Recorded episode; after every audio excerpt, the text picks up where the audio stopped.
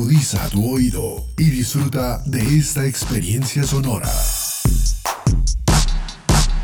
Este es un podcast Unal Radio.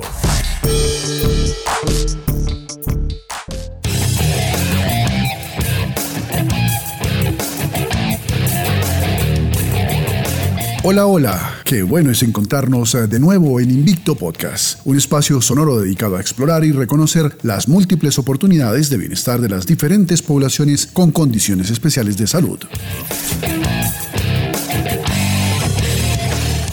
Don Esteban, ¿cómo va todo? Hola Edgar, pues muy bien, afortunadamente, muchas gracias por preguntar. ¿Y usted, cuénteme cómo está? Pues yo muy bien, aquí encerradito todavía. Yo no salgo sino a la puerta de mi conjunto a recibir el mercado. ¿Cómo así? ¿Ni siquiera sale a un parque a caminar o a hacer un poco de ejercicio? ¿Dónde se está ejercitando?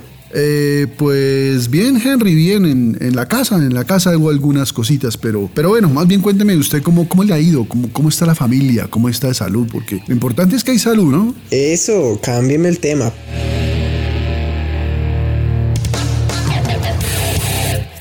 Bueno, pues la familia bien, yo recuperándome de una fuerte bronquitis que no me permitió acompañarlos en el capítulo anterior. Sí, señor, y se le extrañó mucho. Varios escuchas incluso nos reportaron buenos deseos para su recuperación. Pero bueno, lo importante es descansar, retomar fuerzas y seguir adelante. Y nos alegra muchísimo tenerlo de regreso. Prometo que en este capítulo no le voy a preguntar tanto. Sí, le agradece mucho. Ya para el próximo capítulo fijo estaré más recuperado. Bueno Esteban, ahora sí entremos en materia. El capítulo de hoy estará dedicado a indagar sobre si es posible realizar ejercicio cuando se tiene un diagnóstico de EPOC. Un tema muy interesante pues en nuestro país, según el estudio de prevalencia de la EPOC en Colombia, un estudio que se hizo para allá en el año 2005, determinaba que a nivel nacional 9 de cada 100 personas mayores de 40 años padecían de EPOC. Y según estudios más recientes del año 2019, la EPOC representa ya la tercera causa de muerte en Colombia, donde se reporta unos 6.600 fallecimientos anuales. Bueno, la enfermedad pulmonar obstructiva crónica o EPOC, de acuerdo con la OMS, no es una sola enfermedad, sino un concepto general que designa diversas dolencias pulmonares crónicas que limitan el flujo de aire en los pulmones. Es prevenible, tratable y conduce a la incapacidad e incluso a la muerte. La enfermedad pulmonar obstructiva crónica consiste en el deterioro de la función pulmonar, lo que limita el flujo de aire en las personas. Por lo general, es progresiva y como usted me lo dice Esteban,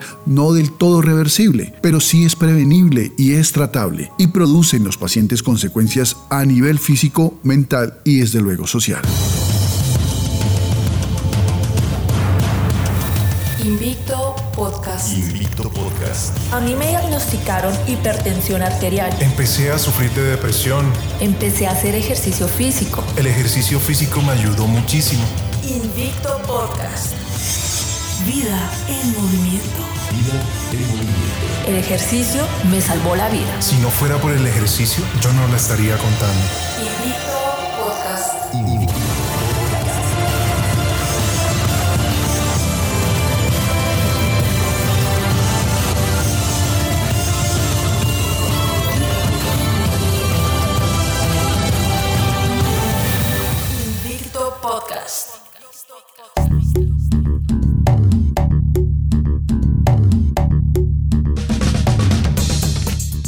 recomendaciones para el diagnóstico de enfermedad pulmonar obstructiva crónica EPOC son las siguientes. Debe considerarse la EPOC en cualquier paciente con disnea, tos crónica o producción de esputo y o antecedentes de exposición a factores de riesgo. El más importante, el cigarrillo. Se requiere hacer una espirometría para hacer el diagnóstico. Un cociente volumen expiratorio forzado en el primer segundo, sobrecapacidad vital forzada, post broncodilatador de menos de 0,70 confirma la presencia de limitación persistente del flujo de aire. Los pacientes suelen presentar una combinación de signos y de síntomas de bronquitis crónica y enfisema que incluyen dificultad respiratoria con actividades sencillas, tos que suele empeorar por las mañanas y produce una pequeña cantidad de esputo, falta de aire es el síntoma más importante, pero generalmente no ocurre hasta la sexta década de la vida, sibilancias durante la actividad física. Los objetivos de la evaluación de la EPOC son determinar el nivel de limitación del flujo de aire, el impacto de la enfermedad en el estado de salud del paciente y el riesgo de eventos futuros. Escuchábamos al doctor Jesús María Varela Millán, médico cirujano, fisioterapeuta y magíster en fisiología. Él es docente e investigador de la maestría en actividad física para la salud de la Universidad Santo Tomás, quien nos contaba cómo se diagnostica la EPOC. Invicto Podcast.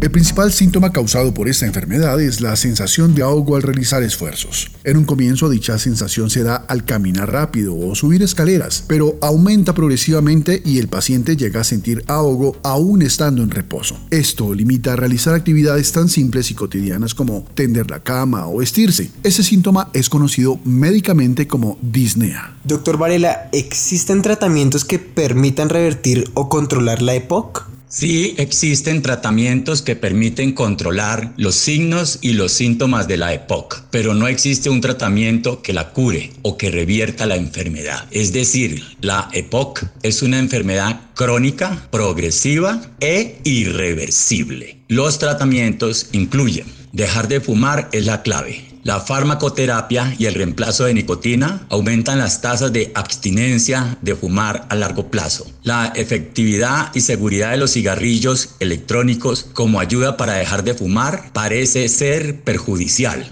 La terapia farmacológica puede reducir los síntomas de la EPOC, puede reducir la gravedad y la frecuencia de las exacerbaciones y pueden mejorar la tolerancia al ejercicio físico, pero no hay un tratamiento curativo. El tratamiento farmacológico debe de individualizarse. Las vacunas antineumococo y antigripales reducen la incidencia de infecciones del tracto respiratorio. La rehabilitación pulmonar y la actividad física mejoran la función pulmonar de los pacientes, disminuyen los signos y los síntomas y mejoran la calidad de vida. Los pacientes con hipoxemia crónica grave en reposo requieren de oxigenoterapia a largo plazo. Los pacientes con hipercamia crónica grave y antecedentes de hospitalización por insuficiencia respiratoria aguda pueden requerir ventilación no invasiva.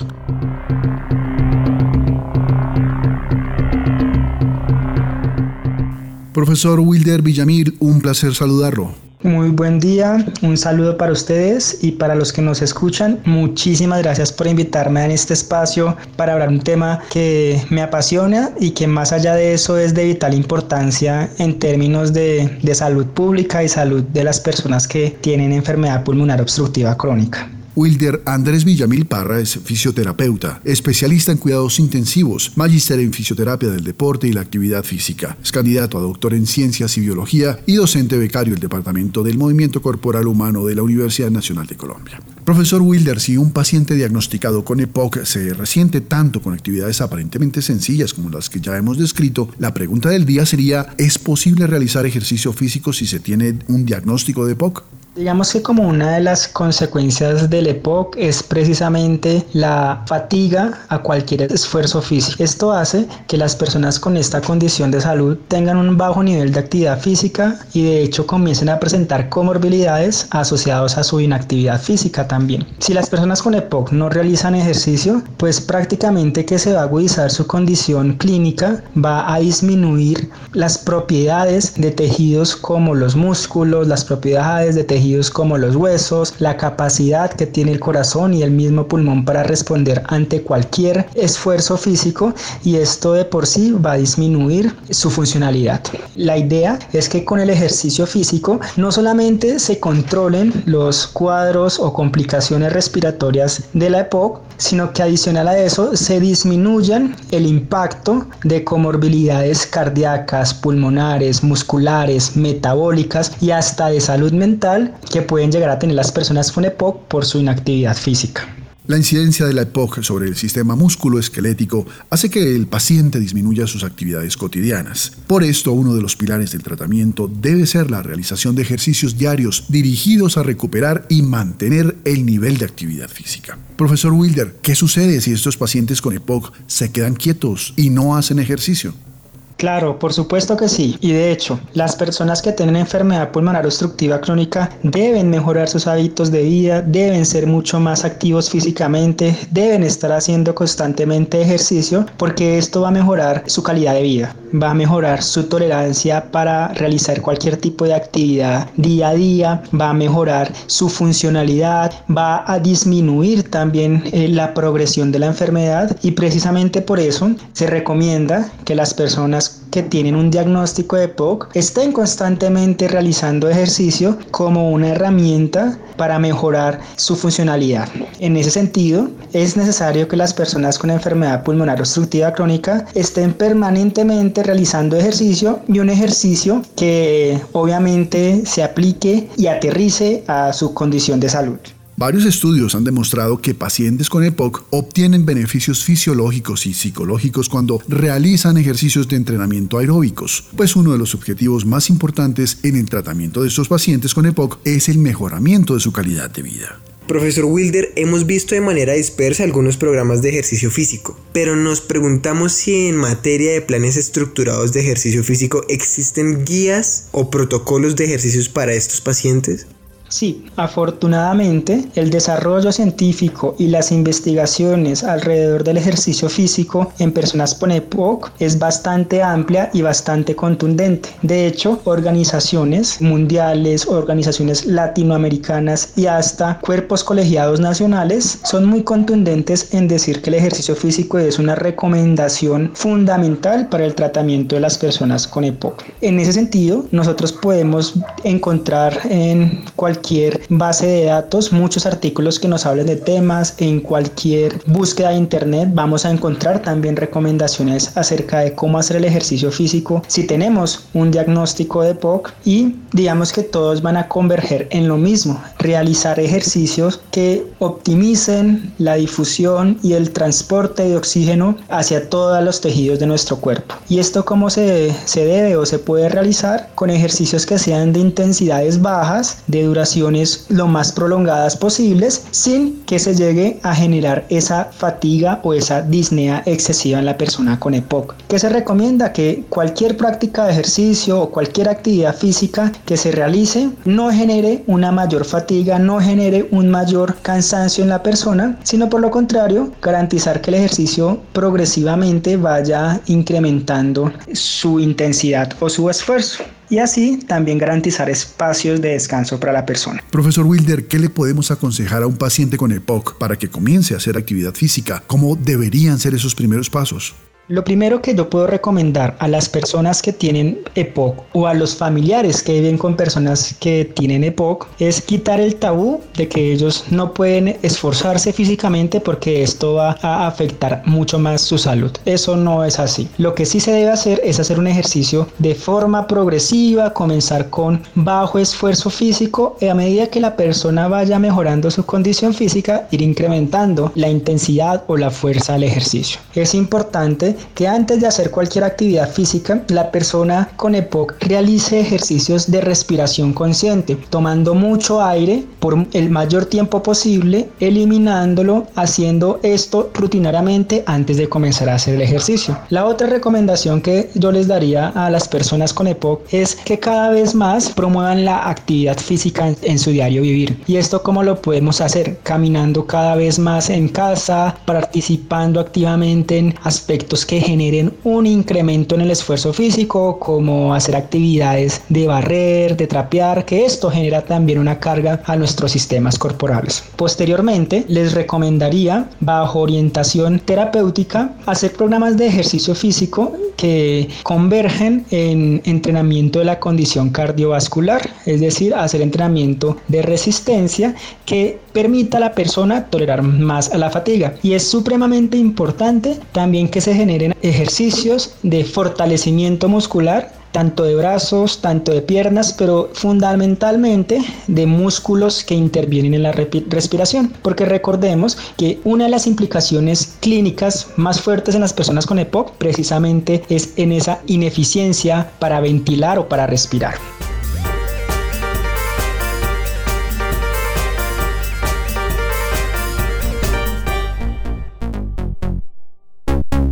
Invicto Podcast. Vida en movimiento. En general, la rehabilitación no produce cambios significativos funcionales, salvo un incremento en el volumen corriente y un descenso en la frecuencia respiratoria. Los pacientes incluidos en programas de rehabilitación acuden menos a los servicios de urgencia, sus ingresos hospitalarios son de menor duración y experimentan una mejora en la sensación de disnea y en la tolerancia al esfuerzo.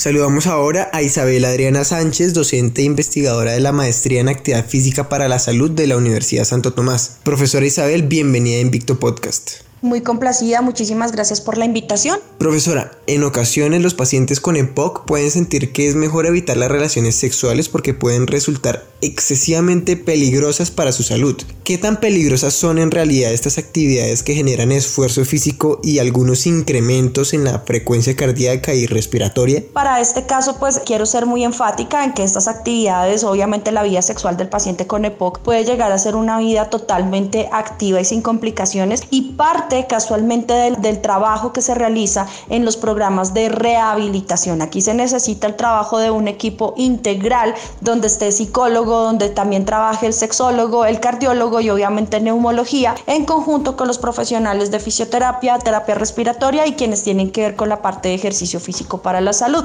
Dado que obviamente el entrenamiento en ellos, en especial el entrenamiento de sus músculos abdominales, el trabajo que se puede hacer con sus músculos intercostales, todo lo que es el planteamiento de ejercicio muscular respiratorio, van a mejorar la ventaja mecánica y obviamente van a permitir que estos pacientes que de por sí tienden a tener una retención de dióxido de carbono que es eh, nociva en este instante para ellos, puedan llegar a tener un comportamiento mecánico muscular de una manera muchísimo más adecuada. Desde el punto de indicarles hasta posturas o posiciones que para ellos van a ser un poco más confortables y que le van a permitir a ellos tener un disfrute sano de su vida sexual sin que la misma se restrinja. Pero vuelvo y soy reiterativa en ello, y es que en realidad lo que se busca es que exista un condicionamiento, al igual que los pacientes que han tenido trasplante de corazón o cirugías cardiovasculares, donde el acompañamiento desde rehabilitación también permite que exista unas indicaciones respecto a qué posiciones son más favorables para ellos, que disminuyan el gasto energético, que tengan una mejor ventaja mecánica y que les permita a ellos tener una, una menor exigencia física que les permita a ellos poder desenvolverse o desempeñarse de una manera mucho más favorable en este campo.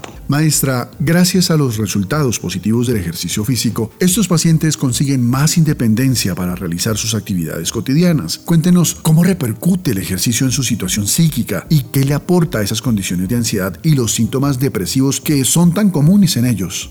Si bien es cierto, se, se, sabe que ya obviamente el ejercicio físico, el trabajo como tal que tiene y el impacto que él genera en la ventaja mecánica, en el trabajo de la musculatura ventilatoria, va a tener unas repercusiones importantes en lo que son las reducciones del dióxido de carbono. Si bien es cierto, el dióxido de carbono se convierte en un elemento vasodilatador cerebral que va a generar en estos pacientes que se generen estados de letargo, estados donde exista una mala velocidad de reacción y obviamente estos factores van a llevar a casos o situaciones aún más extremas como lo es el síndrome de apnea obstructiva del sueño que es una de las situaciones más características de esta población.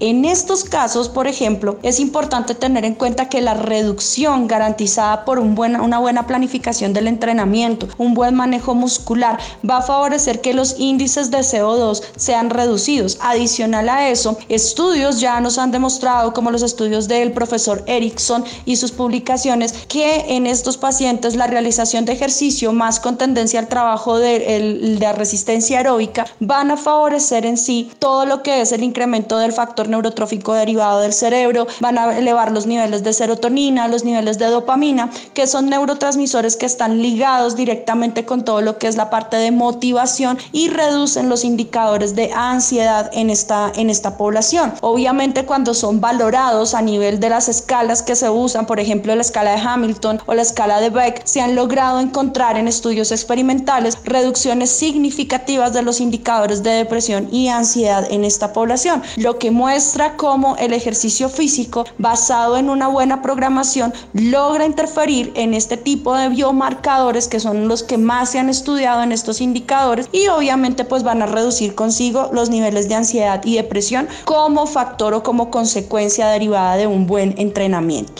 Profesora, muchas eh, personas con EPOC tienen dificultades para respirar durante la noche debido a una disminución del oxígeno en la sangre. También se produce una disminución del reflejo de la tos, por lo que se retienen secreciones bronquiales. Hablemos ahora de cómo estos pacientes con EPOC podrían mejorar sus horas de sueño. Hay que tener en cuenta varios aspectos y es que la reducción de oxígeno en sangre no solamente está relacionada con que ellos tengan problemas ventilatorios, hay que ver adicional a eso si la reducción en la saturación de oxígeno en sangre está asociada a otro tipo de patologías. Lamentablemente muchos de estos pacientes presentan alguna patología adicional o concomitante que es la insuficiencia cardíaca y muchos de ellos sí no van a poder tener una postura que es completamente horizontalizada porque en ellos se va a presentar un fenómeno que se denomina hipotensión ortostática y es que existe una redistribución de líquidos y fluidos que van a ir directamente a los pulmones y obviamente van a reducir consigo eh, la saturación de oxígeno. ¿Qué se tiene que hacer en este caso? Se tiene que evaluar muy bien si estos pacientes no están acompañados de este tipo de patologías y verificar la postura que se tiene para que no tengan esas reducciones significativas de oxígeno. En este caso se recomiendan posturas en semi-fowler, es decir, semisentado, que les van a permitir a ellos manejar muy bien su patrón ventilatorio, tener una mejor ventaja mecánica dentro de la parte abdominal. Sus músculos abdominales y diafragmáticos van a tener una interacción muchísimo más sana y obviamente pues esto les va a permitir que tengan un mejor sueño. Adicional a esto es importante también que se revise el soporte de oxígeno suplementario que se tiene, las indicaciones que tiene el mismo, ¿cierto? Y los fármacos, ya sean broncodilatadores o corticoides, que se le formulen para manejar el nivel de secreción o el volumen de secreciones y obviamente el, el broncoespasmo que es muy generalizado en ellos. Entonces, si yo tengo el control de todos estos síntomas, manejo muy bien la parte farmacológica, la parte postural y demás, yo voy a garantizar que este paciente tenga un mejor dormir y sus horas de sueño sean muchísimo más productivas y reparadoras como ellos lo desean. ¿Qué nos puede decir del manejo del oxígeno en estos pacientes? ¿Qué les aporta? ¿Cuáles son sus cuidados? Es importante tener en cuenta varios, varias situaciones. En primera instancia, el paciente con enfermedad pulmonar obstructiva crónica es un paciente que desde ya, como es un evento crónico, es un evento que ya trae años consigo, ellos ya han tenido unas adaptaciones sistémicas a la hipoxemia,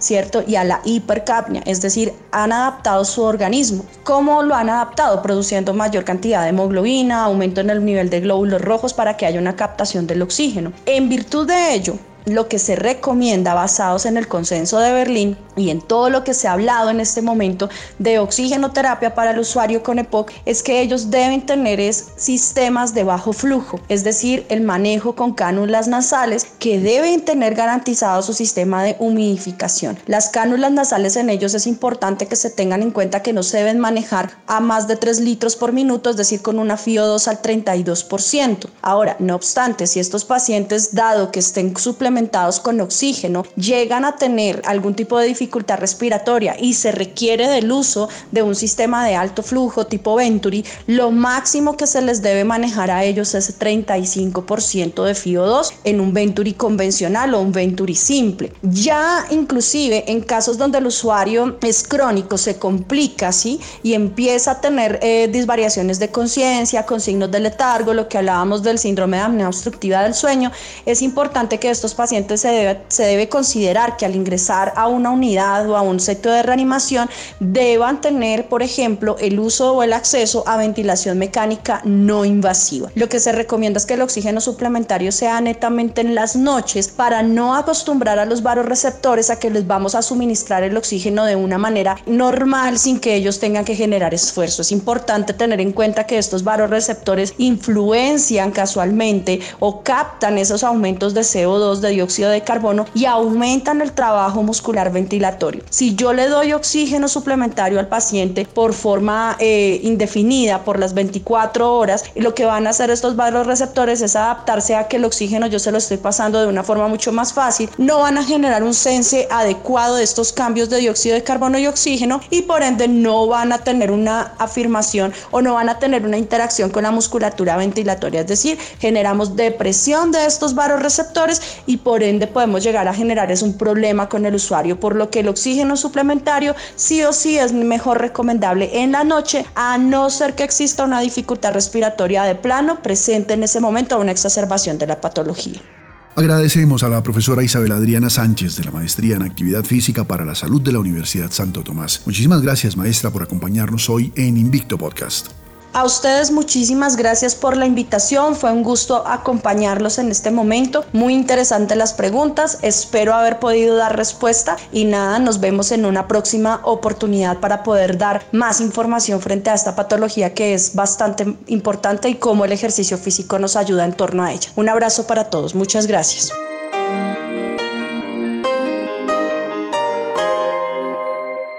Invicto Podcast. Invicto Podcast.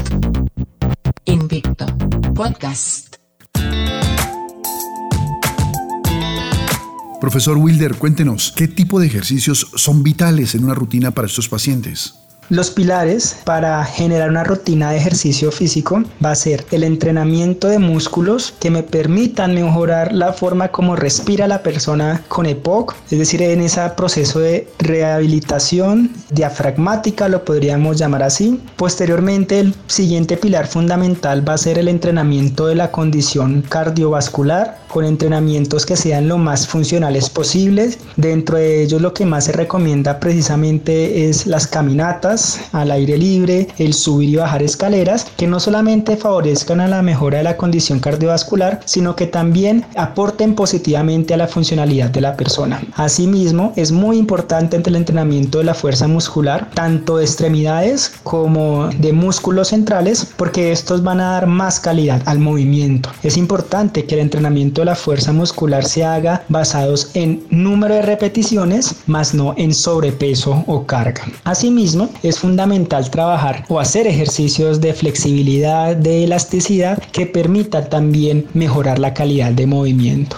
Recomiendo también como parte fundamental del ejercicio físico hacer ejercicios que motiven el equilibrio, la propiocepción, el balance de las personas con EPOC para así reducir el riesgo de otro tipo de comorbilidades como son las caídas. Wilder Andrés Villamil Parra, fisioterapeuta, especialista en cuidados intensivos, magíster en fisioterapia del deporte y la actividad física y candidato a doctor en ciencias y biología, docente becario del Departamento del Movimiento Corporal Humano de la Universidad Nacional de Colombia. Muchísimas gracias por acompañarnos aquí, en su casa, en Invicto Podcast. Agradezco nuevamente la invitación para hablar de este tema tan importante.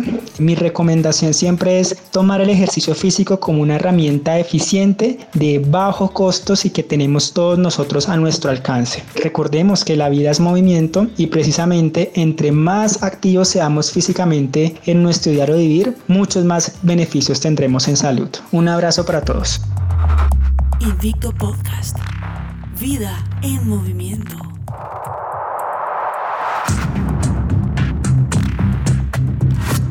La respiración significa vida, pero cuando existe un trastorno respiratorio como la EPOC, esto que es algo tan cotidiano, tan natural e imprescindible se convierte en una gran dificultad. Por eso es importante que reconozcan en el ejercicio físico un gran aliado para mejorar su calidad de vida. Pero antes de comenzar su rutina de ejercicios, lo invitamos a que tenga en cuenta las siguientes recomendaciones. Haga ejercicio en el momento del día en que se sienta con mayor vitalidad. Si el clima está lluvioso, no salga, haga ejercicio en su casa.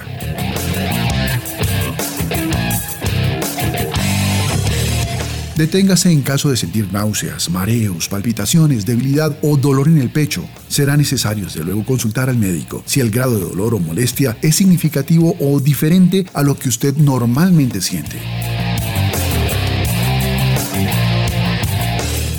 Debe disminuir y bajar el ritmo del ejercicio si siente tanto ahogo que no puede hablar. Esto quiere decir que el ejercicio que está haciendo es muy fuerte. Sin embargo, debe tener en cuenta que durante el ejercicio es normal que la respiración sea más profunda y sienta que le falta el aire.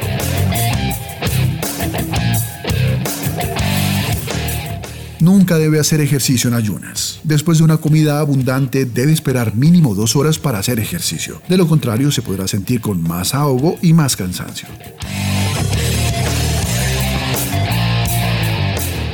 Al regresar de un viaje, tómese el día después de llegar para descansar y recuperar energías. Retome su rutina de ejercicios al día siguiente. Si ha tenido que consultar por urgencias o acaba de salir de una hospitalización, puede sentirse con menos vitalidad para hacer ejercicio. En ese caso, inicie poco a poco, pero no deje de hacerlo. Recuerde que es diferente realizar ejercicio que efectuar las actividades que hace todos los días. Tenga en cuenta que es el entrenamiento físico el que le permite obtener beneficios para su salud.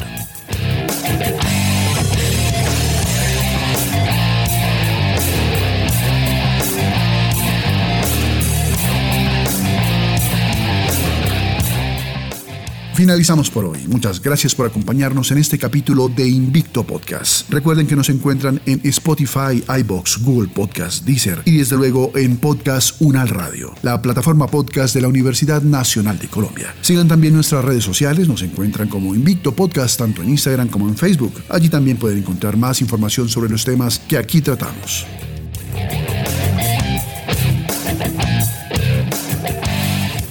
Pueden seguir también mi perfil de Instagram, me encuentran como arroba. Nos encontramos de nuevo en la próxima emisión de Invicto.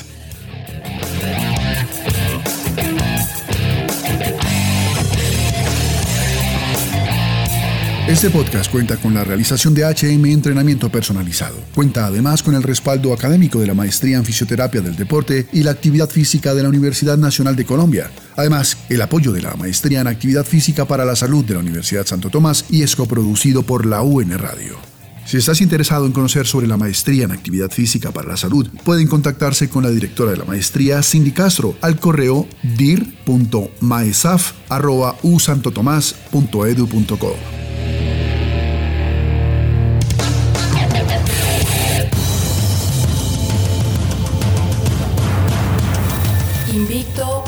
Podcast. Invicto Podcast. A mí me diagnosticaron hipertensión arterial. Empecé a sufrir de depresión. Empecé a hacer ejercicio físico. El ejercicio físico me ayudó muchísimo. Invicto Podcast. Vida en movimiento. El ejercicio me salvó la vida. Si no fuera por el ejercicio, yo no la estaría contando. Invicto